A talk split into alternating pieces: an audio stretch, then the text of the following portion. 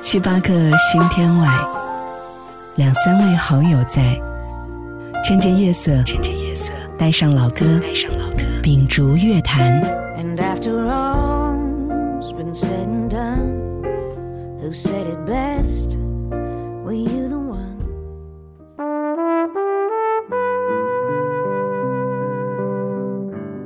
趁着夜色，带上老歌，秉烛夜谈。二零二零年第一期秉烛夜谈，老友丁丁张带着老歌陪你秉烛夜谈。新的一年，老友有了新的身份。上一次出现在节目当中，是由于《港囧》那部电影，当时他是畅销书作家以及不霸道、讲道理的总裁。而这一次是电影监制和编剧丁丁张，欢迎大家好，我是李志的老哥，李志的老哥丁丁张。刚才在电梯里跟李志说，我说哎，好像你是我大事儿发生的见证者，不管我出新书还是我要出新电影，总会来李志这儿做客，也证明此刻在听的各位都非常非常。重要，嗯，每次因为从我家到台里有一段距离，我就开着车，整个往这边走的时候，路上就会很多想法。上一次来是什么样的情况，自己是一个什么样的情境，结束的时候回去的时候又是另外一番感受。你就看着那个熟悉的北京的街道，会想很多事情。我觉得电台节目真的有一种特别神奇的魅力。来回的时候应该都会开不短的一段长安街的路。对，前不久看完这一次你监制和编剧的电影之后，走出影院，我就这种感觉就是再看长安街有点不一样了。你知道，你给我讲这个感受，让我感觉特别好，是因为我觉得很多电影它有这样的魅力。就让你重新思考时间和空间。我记得我非常小的时候，那个时候看黎明和吴倩莲演的一个电影，叫《都市情缘》还是什么？我不知道为什么，那是我第一次看完电影之后，那种这个世界好像跟我想象中不太一样的那种感觉。我不知道是他们片中的那个感情打动了我，还是什么。所以我觉得你能讲出这样的感受，对我来说特别重要，因为那天是我们的首映礼嘛。嗯嗯。但我一直说特别抱歉，就是大家也不知道我们在聊哪个电影。对，正在上映的一部电影叫《亲爱的新年好》，白百合、张子枫和魏大勋领衔主演的一个电影，也是我今年算是交的一个成绩单吧。之前做电影很多年，但是真正自己这么深层次的做编剧、做监制这样的身份进入一个电影，对我来说是第一次。所以，二零一九年对我来讲是一个终生难忘的年份。所以，对我来讲，二零一九算是又忙碌又开心，然后又紧张又忐忑。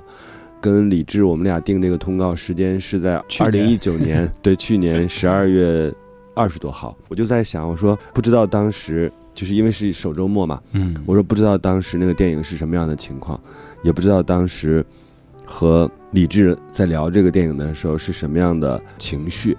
有点像是一个父亲看着孩子出生，对你后边管不了了。以后他会经历怎么样的人生？有颠簸，有起伏，有精彩，有美好，不知道。嗯，既会很向往，想知道他会怎么样，但又会有一点点害怕。对，就是整个的状态。我觉得二零一九年我是一直在这样的状态当中，因为你写出来的时候不知道拍的怎么样，拍完了不知道后边后期做的怎么样，你后期做完了不知道它能不能上映。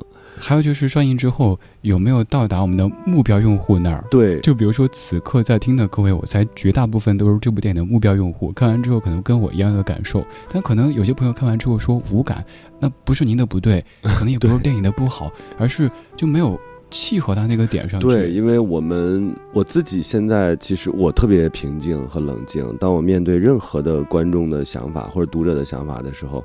我都没有任何情绪上的激动，因为你做的就是这个行业。对，就像你用声音跟观众交流，他们可以评价你的声音；我用文字或者我用影像跟大家交流，大家可以评价你的影像。这件事情非常公平，所以你也没有任何权利去抱怨说：“哎呀，为什么你不懂我？”不是所有人都必须要懂你的。我觉得这是我二零一九年学会的最好的事情。世界这么大，有人想去看看，但我们也更要接受它不同的形状、不同的模样。对，这部电影叫《亲爱的新年好》，正在上映当中。我带来第一首歌曲是电影的片尾曲。这首歌我记得，当情节结束，前奏一响起，那些画面、那些情节，觉得好契合啊。这首歌来自于隔壁老樊，关于孤独，我想说的话。这也是正在上映的电影《亲爱的新年好》的片尾曲。今天节目当中，嘉宾主持人是丁丁张。我一个人走夜路回家。一个人醉倒在沙发，我一个人的时候，也偶尔和自己说说话。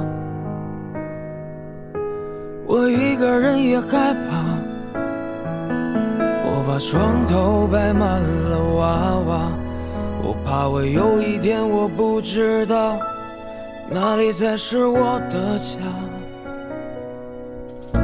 我在开了灯的床头下，想问问自己的心啊，是不是当初也不想让别人看自己的笑话？我在拆散自己的谎话，当初不应该说不爱他。如果我们真的有明天，还不过是相爱相杀。我在开了灯的床头下，想问问自己的心啊，是不是当初也不想让别人看自己的笑话？我在拆散自己的谎话，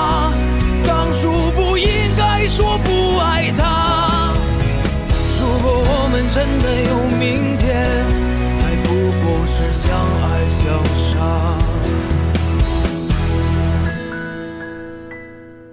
耳边歌曲来自于隔壁老樊所作词作曲和演唱的关于孤独我想说的话，出自于电影《亲爱的新年好》。这部电影正在上映当中，推荐各位去影院看一看。之所以一直说去影院看，真的我觉得你在家环境再舒适和去影院都是不一样的。不是说你花不花钱这么简单粗暴，而是你会感受到有那么多人，每一个人都有自己的人生，有自己的看这个手机 有自己的光，有自己的脚在踢你的椅子。我为什么有的时候我去电影院，我都愿意坐在最后一排？我叫那个叫看踢椅子，对，就是老大爷，就是看场老大爷的那个座位，就是最后一排的最右上角。还最右上。你这样能看到全貌，就是你不仅能看到哦电影，你还能看到现场有什么样的观众。你之前想的那种感觉，这是朕为你打下的江山。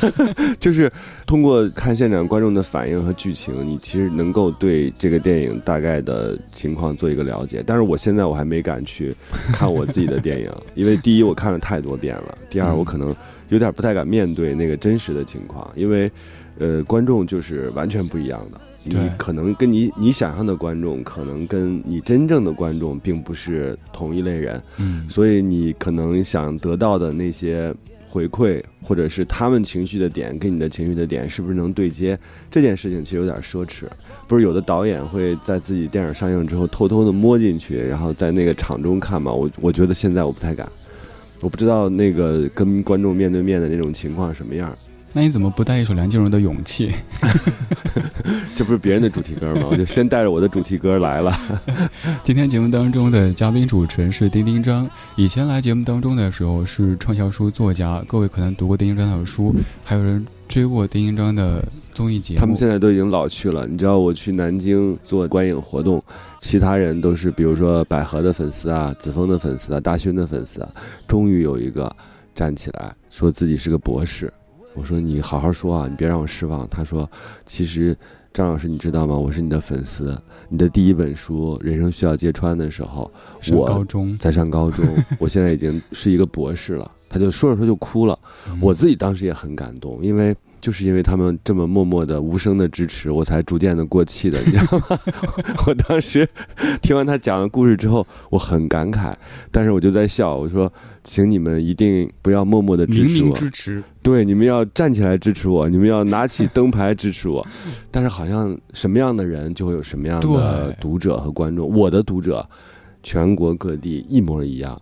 很第一内敛。很内敛，头发做得很好，衣服穿得很好，坐在那里默默的不说话，微笑着看着你，然后你跟他们互动一下非常费劲，但是你一走，他就开始给你发各种信息，各种私信，然后我觉得跟我们的听众也差不多，太像了。就是他们非常内秀。他要内心有无数的话，但他只想单独跟你说，他不想借助麦克风，更不想在这个在网络上发表，比如说我们现在如果跟他们互动的话，他们你不给他们报名字的时候，他们会很踊跃；但是你单独把它拎出来，他又会觉得难为情，就属于这样的。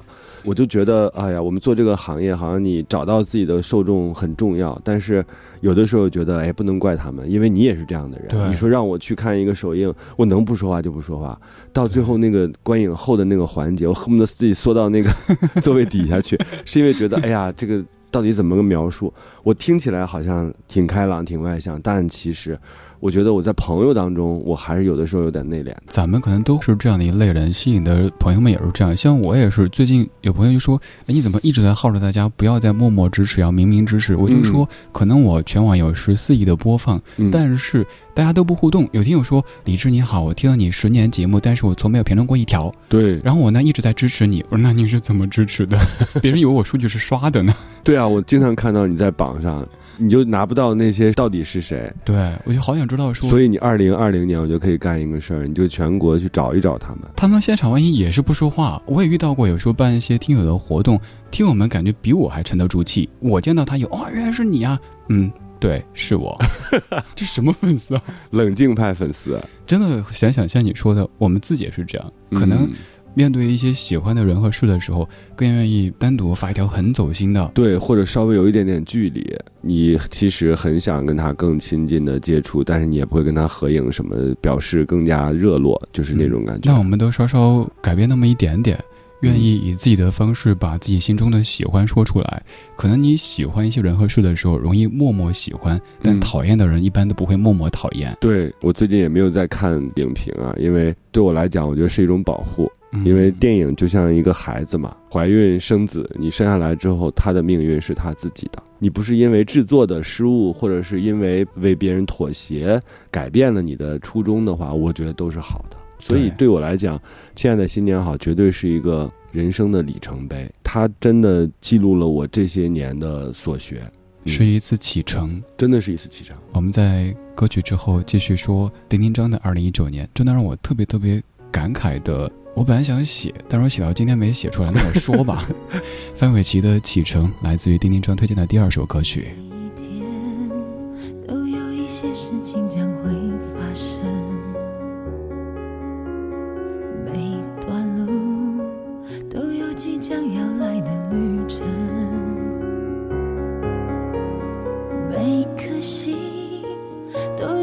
的期待的成分，每个人都有爱上另一个人的可能。相爱就不能害怕会有伤痕，没有人完整，却有人能信任，才找到永恒。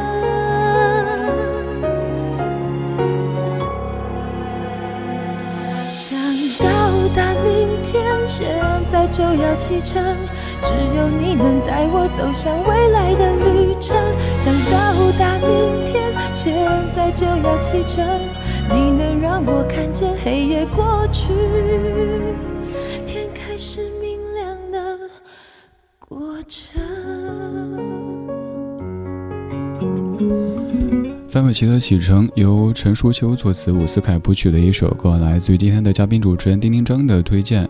二零一九对于你来说，真的也是启程。我记得年初的时候，突然知道你辞职了，但是特别特别意外。二零一八年18四月份就辞职了，但是其实我还是一直在工作的。二零一九哦年算是我跟你讲的时候，其实我都已经辞职七八个月了。就是我一直也在忙写小说、写新的剧本，哦然后包括现在这个电影的剧本。我是直到看到你带父母出去，对，带父母那次是就是已经是辞职之后了，因为我觉得好像欠他们一个旅行，我说一定要有一个时间专门带他们出去走一趟，让他们知道，哎，我们其实你在一个长长时间的旅行当中，很重要就是你们可以彼此多交流，对，就有非常多可以讲的话，因为平时你比如过年回家什么的，他在他熟悉的环境里，或者他来北京找你，你在你熟悉的环境里，其实你们是没有时间交流的，反而是在旅行当中是可以构成这种真心的对话的，对，因为都是大块的事情，是闲着。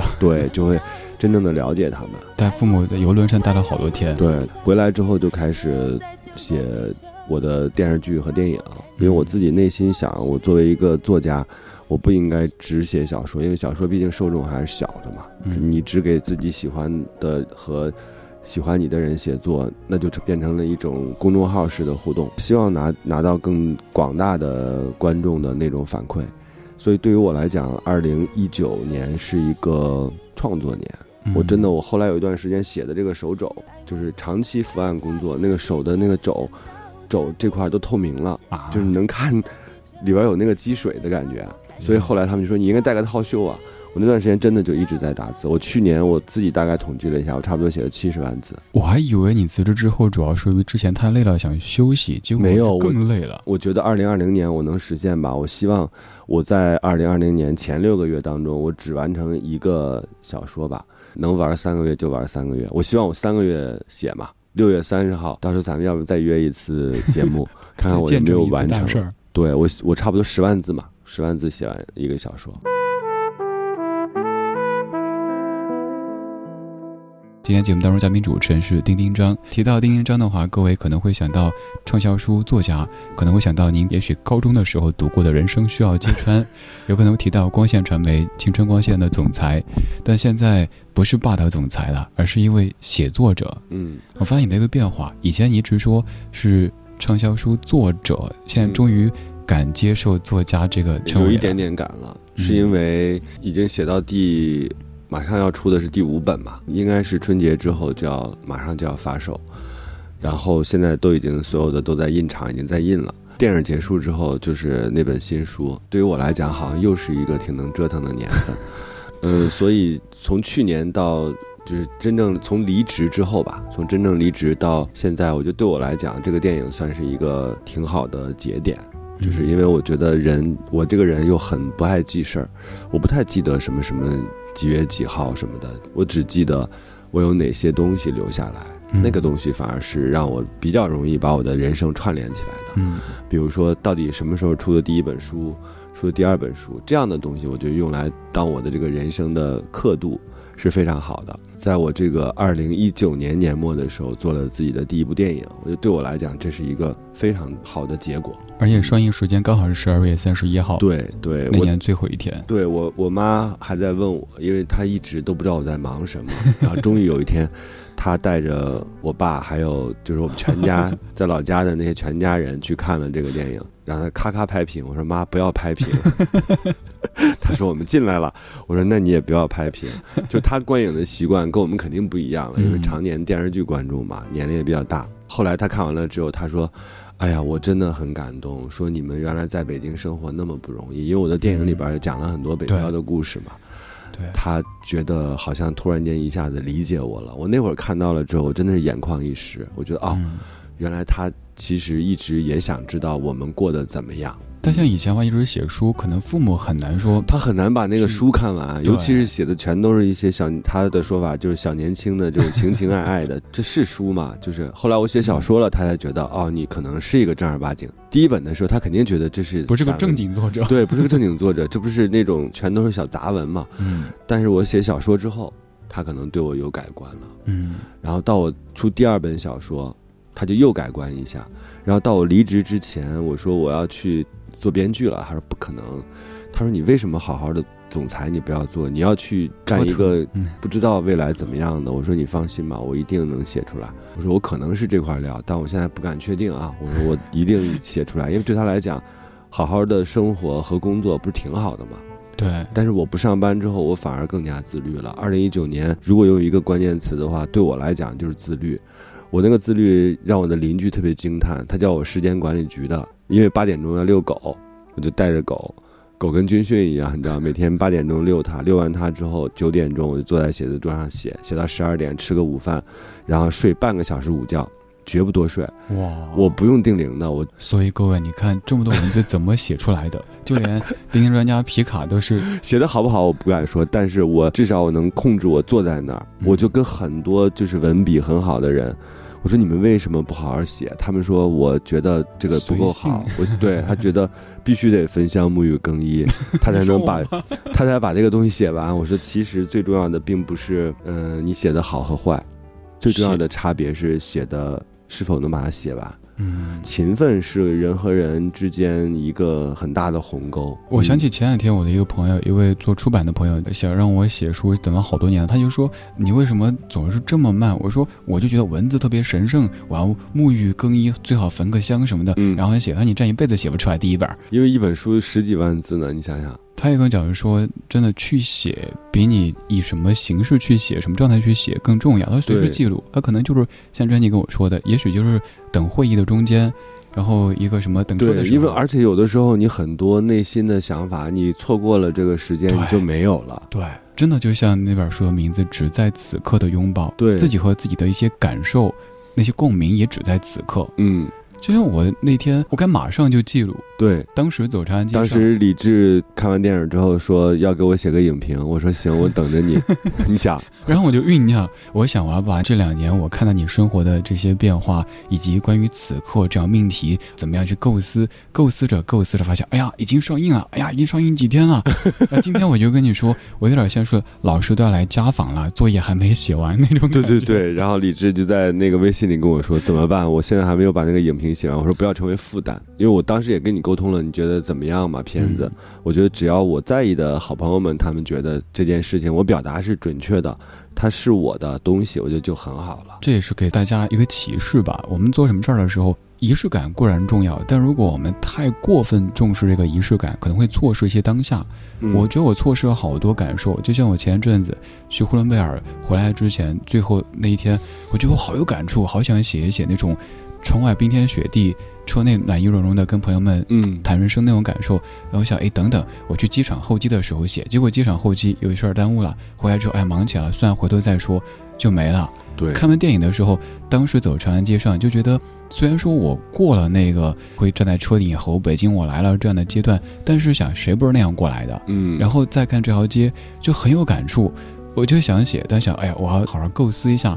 结果一回来以后，三十一号在直播间跨年，然后一忙就拖，所以真的重视此刻。嗯，大家有什么想表达的？比如说您喜欢一首歌，您就去评论区告诉歌手您喜欢。嗯您看一部电影，您觉得还不错，哪个点触动到您，就去豆瓣儿写一条。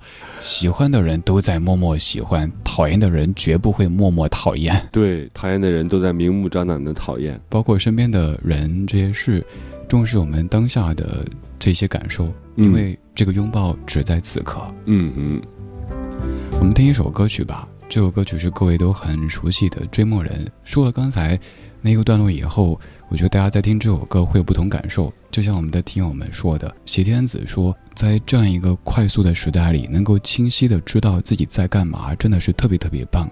菲尔说，敢于改变多年的事业和生活的惯性，真的需要好大的勇气啊！追梦的过程肯定会有这样那样的一些起伏，甚至于嗯阵痛，但总得追啊，不能总只在梦里想一想，那就真的成梦想了。嗯哼，凤飞飞，一九九一年《追梦人》。让青春吹动了你的长发，让它牵引你的梦。不知不觉，这城市的历史已记取了你的笑容。红红心中，蓝蓝的天是个生命的开始。春雨不眠，隔夜的你曾空独眠的日子，让青春娇艳的花朵绽开了深藏的红颜。飞去飞来的满天的飞絮是幻想你的笑脸。秋来春去，红尘中，谁在宿命里安排？冰雪不语，寒夜的你那难隐藏的光彩。看我看一眼，把莫让红颜守空枕。青春无悔不死，永远的爱人。让流浪的足迹在荒漠里写下永久的回忆。飘去飘来的笔迹，是深藏的激情，你的心语。前尘后世轮回中，谁在声音里徘徊？痴情笑我凡俗的人世终难解的关怀。各位熟悉的《追梦人》来自于罗大佑创作，凤飞飞的演唱。这首歌其实是翻唱的，咱们之前说过很多次，之前还有很多很多版。这一次在节目当中来分享这首歌曲的嘉宾主持人真的是追梦人。我真的真的以前以为你辞职就是想啊歇一歇换一种生活，可能会啊云游四方啊什么之类的，没有想到辞职之后你的生活过得更紧凑了。对，我不知道二零二零年我是不是能实现啊？我希望我自己干半年休半年嘛。一直想象中是能不能做一个那种说来就来说走就走，然后或者是说我明天没有计划。我明天就是想闲来无事，我能不能做得到？但现在看来，我好像不太能做得到。嗯，我没有办法让自己变成一个无所事事的人。你一直节奏特别快，对我一直节奏很快。我后来我就发现，我特别清楚法定假期是怎么回事。现在虽然离开了公司，但是依然按公司的休假 方式，我就是按照这个方式，因为我觉得那个就是我的法定假期。周六周日我也不工作的。这样的自律真的是太难。反正我自己是，比如说熬夜这事儿，我在一月一号的时候也跟大家说，我猜每一年开始的时候，大家都会立 flag，比如说今年我少熬夜，我要减肥，然后到年末的时候倒下，没事儿，明天再立。熬夜这事儿，你知道我从来没有熬过夜。写东西还不熬夜，从来没有熬过夜。我从来都是十一点半肯定上床睡觉。因为好多人觉得作家一般都是跟那没关系，一点关系都没有。那是一个绝对，或者我不是一个好作家。我从来没有熬过夜。你说我写七十万字，我也从来没有就是凌晨写过。我都是十一点半准时上床睡觉。为什么？因为我第二天八点要起啊，我的狗要在那个床前等着我呀。它也从来不叫我，它就坐在那儿看着我。静坐。静坐，哎，皮卡也好自律啊！我开灯，它就知道我要醒了。真的是有什么主人就有什么狗，什么得个奖什么的，要感谢它。它真的非常少给我带来非常少的麻烦。哎，我家李小卡经常赖床，早上我都起来很久，赖床不起来。我家走出去啊，什么懒腰，嗯，真的是 随我。我那个不是，我那个就可以完全做到。我们俩真的像室友一样的生活。睡在我上铺的兄弟，对对对，完全没问题。追梦的过程。可能说起来还好，但是别的先不说，单单是这样的自律都很不容易。还有一点就是，以前我们都觉得做创作，不管是写文字也好，别的什么也好，还大家觉得啊，夜色里怎么样？那是错觉。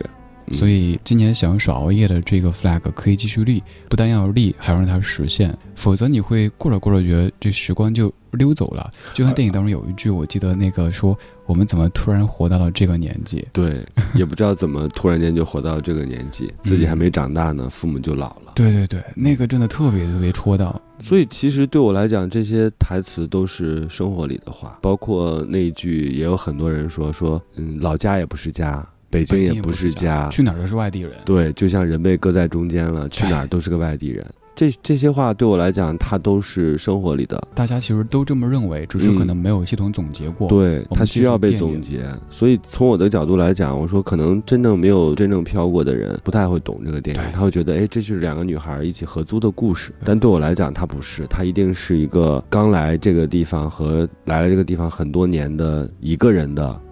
一段时间的对话，因为我经常会想这样，就是如果现在的我碰到刚来北京的我，我会怎么跟他说？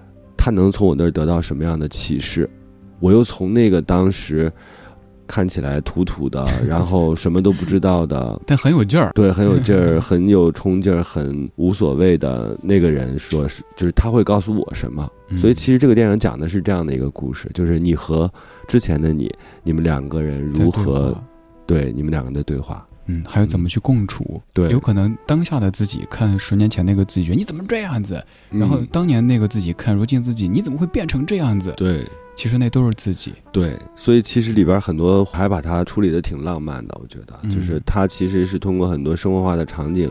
在讲述一个人长大之后的很多东西。一个人是白百合所饰演的，可能三十多岁的这一个当下冷漠的女白领；一个是刚来北京闯荡生活的张子枫。对你就能想象他们俩是一个什么样的，就是一个冰冷，一个火热。一个就是我要赚钱，我要赚更多钱；另一个是嗯北京，我来啦，我的梦想。对，嗯，可能一个会笑另一个，嗯另一个会不耻这一个，但嗯那都是自己。可能我们很多在听的朋友觉得，哦，我过那个阶段不会什么成天把梦想挂嘴上，嗯但敢问，咱不是都这么过来的吗？对是那么活着活着，突然间到了，哎，我已经快三十了，我已经快四十了，这样一个阶段。嗯像我记得前几年我有一次回老家，我外公去世的时候，我一朋友跟我说，好快啊，一转眼我们就到了送别上上一代人的这个阶段。嗯，再过一些年，我们也开始陆续送别上一代人这个阶段，我还嗯总觉得我们是高中生，当年吼着 Beyond 的歌，吃酸辣粉的那个阶段，怎么突嗯然间我们就活到这个岁数了？对，有的时候我看着父母，我也想，哎，他们也是小孩长大的，他们不是生来就是父母的，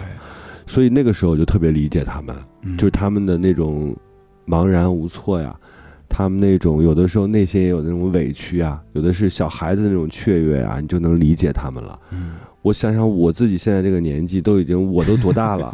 就是我爸这我这个年纪的时候，我已经多大了？我我爸那个时候承担的是什么？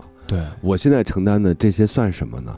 确实，嗯，对，有时候一个家所带来的那种担子，比我们所承受的这些所谓的事业的梦想的对重，可能还要重。所以这个电影里边其实也讲了很多跟亲情的故事。嗯，我老觉得现在有一种好像把这个父母的形象丑化的这种嗯影视剧比较多。对对我老觉得我身边的父母反正都不是这样的，嗯，我的父母更不是这样的。把父母脸谱化了，对就是那个什么催婚啊，什么什么，对，就变得非常的凶狠和自私。这部电影当中，尤其是妈妈，许娣嘛，对许娣演的妈妈，妈妈虽然说说话都吃力，但是跟孩子说不要因为我拖累你，嗯，你去你想去的地方。我在那一幕就没有绷住，尤其是经历过从老家去另一座城市工作生活的朋友，看了之后一定会有共鸣的。嗯已经看到很多很多各位讲的关于电影还有自己生活的一些经历，嗯，挺好的。我觉得借由我们的声音，我们说的电影，我们放的歌曲，嗯，能够唤醒大家平时不太愿意表达的这些情感。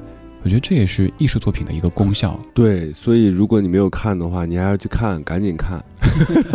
对我来讲很重要，就是喜欢的人要他们真的要喜欢。嗯，欢迎各位明明的喜欢。嗯今天节目当中的嘉宾主持人是丁丁张，这一次是以《亲爱的新年好》这部电影的监制和编剧的身份，在节目当中和各位来秉烛乐坛。接下来听的来自于莫文蔚《两个女孩》。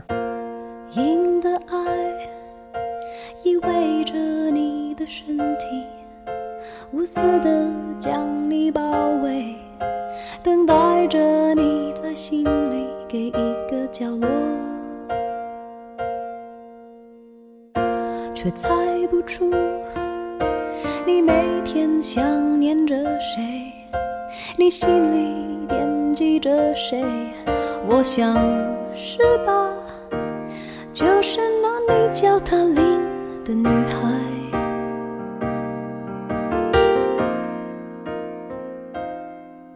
林多温驯美丽，音好可爱，隐约觉得不安，却说不出来。你知道，却绝口不提分开。你到的毫无意外，两个都爱你，滔滔不绝，我却听不明白。只知道你迟早两颗心都要伤害。两个女孩来自于莫文蔚。这部电影《亲爱的新年好》当中，就是有两个女孩，但其实也可以说是一个女孩。嗯，一个女孩名叫我们要剧透吗？我们不能剧透。好不剧透，反正就是是成长，嗯也可能到一定阶段以后变成了衰老。就像风又茶说，一九年婆婆动手术，爸爸动手术，突然间瞬间感觉到了传说当中中年人所承受的压力，嗯，可能就像电影当中白百合所饰演的白淑锦这个角色一样，对，到了三十多岁，会有很多社会的压力扑面而来，就你应该怎么样，你怎么还没怎么样？可是自己内心又觉得我还没有完成我当时认为我想做那些事儿，两股压力冲撞在一起。对，它就是一种崩溃的状态。其实，嗯，我自己在选材的时候，我没有那么残忍。我觉得生活比电影残忍多了。对，自己在做那个电影的时候，做《亲爱的新年好》的时候，我说，既然是我们要新年上，我们还是稍微的对，稍微的留一点余地。我们只是把一个其实过得还可以的女孩放在银幕上，她已经那么幸运了，但她还是那么不幸。对，就是她有点像我刻意的把一些重量给她减轻了的人，遇到了更大的麻烦和难题。那这个时候谁能激励他呢？可能只有从前的他自己，因为在这个城市当中，真正能懂你的、了解你的、还愿意跟你交流的人，其实非常非常少。对，我的理解就是一个是自己，另一个是家人，还有一个是那个最亲密的朋友，这些角色。我也看到有人说什么，哎，这算什么惨啊？真的北漂、沪漂惨多啊！我说拜托，不是在比惨好不好？因为现在这一代年轻人，新来北京的这帮年轻人，就更加的有家底。就他比我们那一代还过得更好了，就过得更好，因为他们确实父母那块没有给他们更多的压力，他们有的真的是来追求梦想，就是梦想。我就或者是说，我就要来北京看一看，不行我就回老家，或者是我在北京必须得好好打工，不然我就得回去继承我自己的家业了。就是人家有这样的，就是有各种各样的人的状态，为什么我们就不能允许一个生活稍微好一点的北漂的样子的人呢？他都三十多岁了，他还不能有辆车？他可能住的地段挺好，他也有车，但他也有他的烦恼。他有他的一些痛苦，就像我们每一个此刻在听的各位一样。今天节目当中，我们在说一部电影，叫《亲爱的新年好》，也祝各位新年好，这一年一切都好。我们新年好还有别的意思吗？我们新年好还里边有个梗，爱。对，嗯，我们就不剧透了，各位可以去看一看。他还在线的时候，去给他只在此刻的拥抱。嗯今天节目当中，嘉宾主持人是丁丁张，感谢陪我们一起秉烛乐坛。时间到了，时间过得好快，我经常来，行不行？好啊，我很欢迎啊！啊，我马上就要出新书了，朋友们，等我到时候带着新书来跟你们见面，好不好？好的，期待我们下一次只在此刻的拥抱。各位晚安。扬起了灰尘，回忆里一场梦。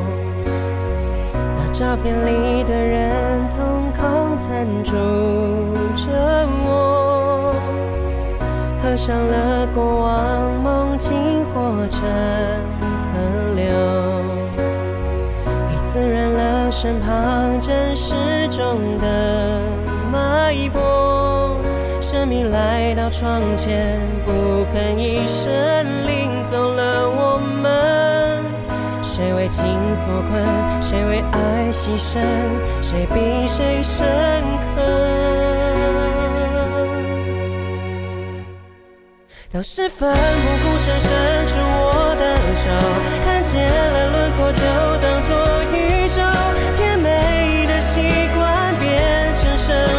才了解了什么？如今故事发展成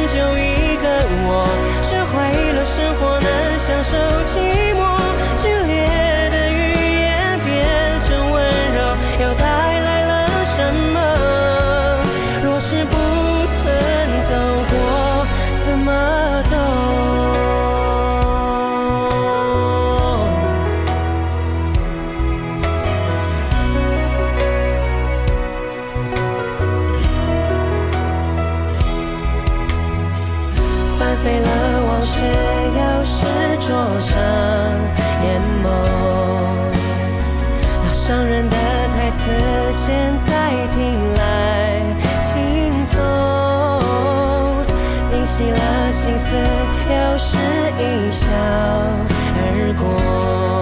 我此刻的样子，见风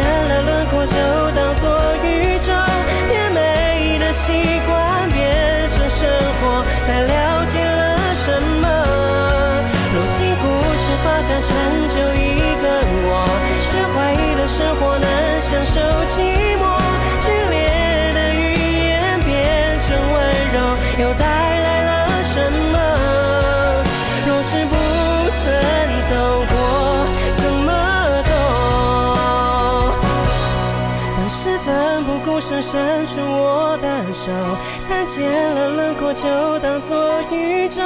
甜美的习惯变成生活，才了解了什么。如今故事发展成就一个我，学会了生活能享受寂，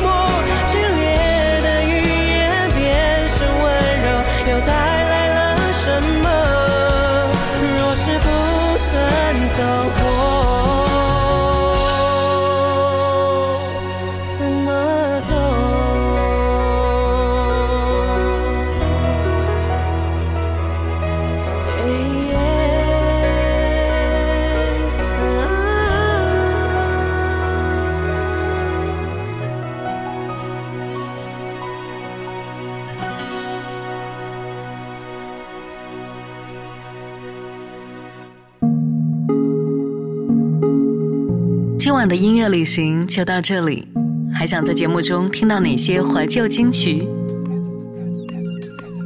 可以在微博搜索“李志木子李山寺志”，加入超话社区，和一千三百万听友一起听听老歌，好好生活。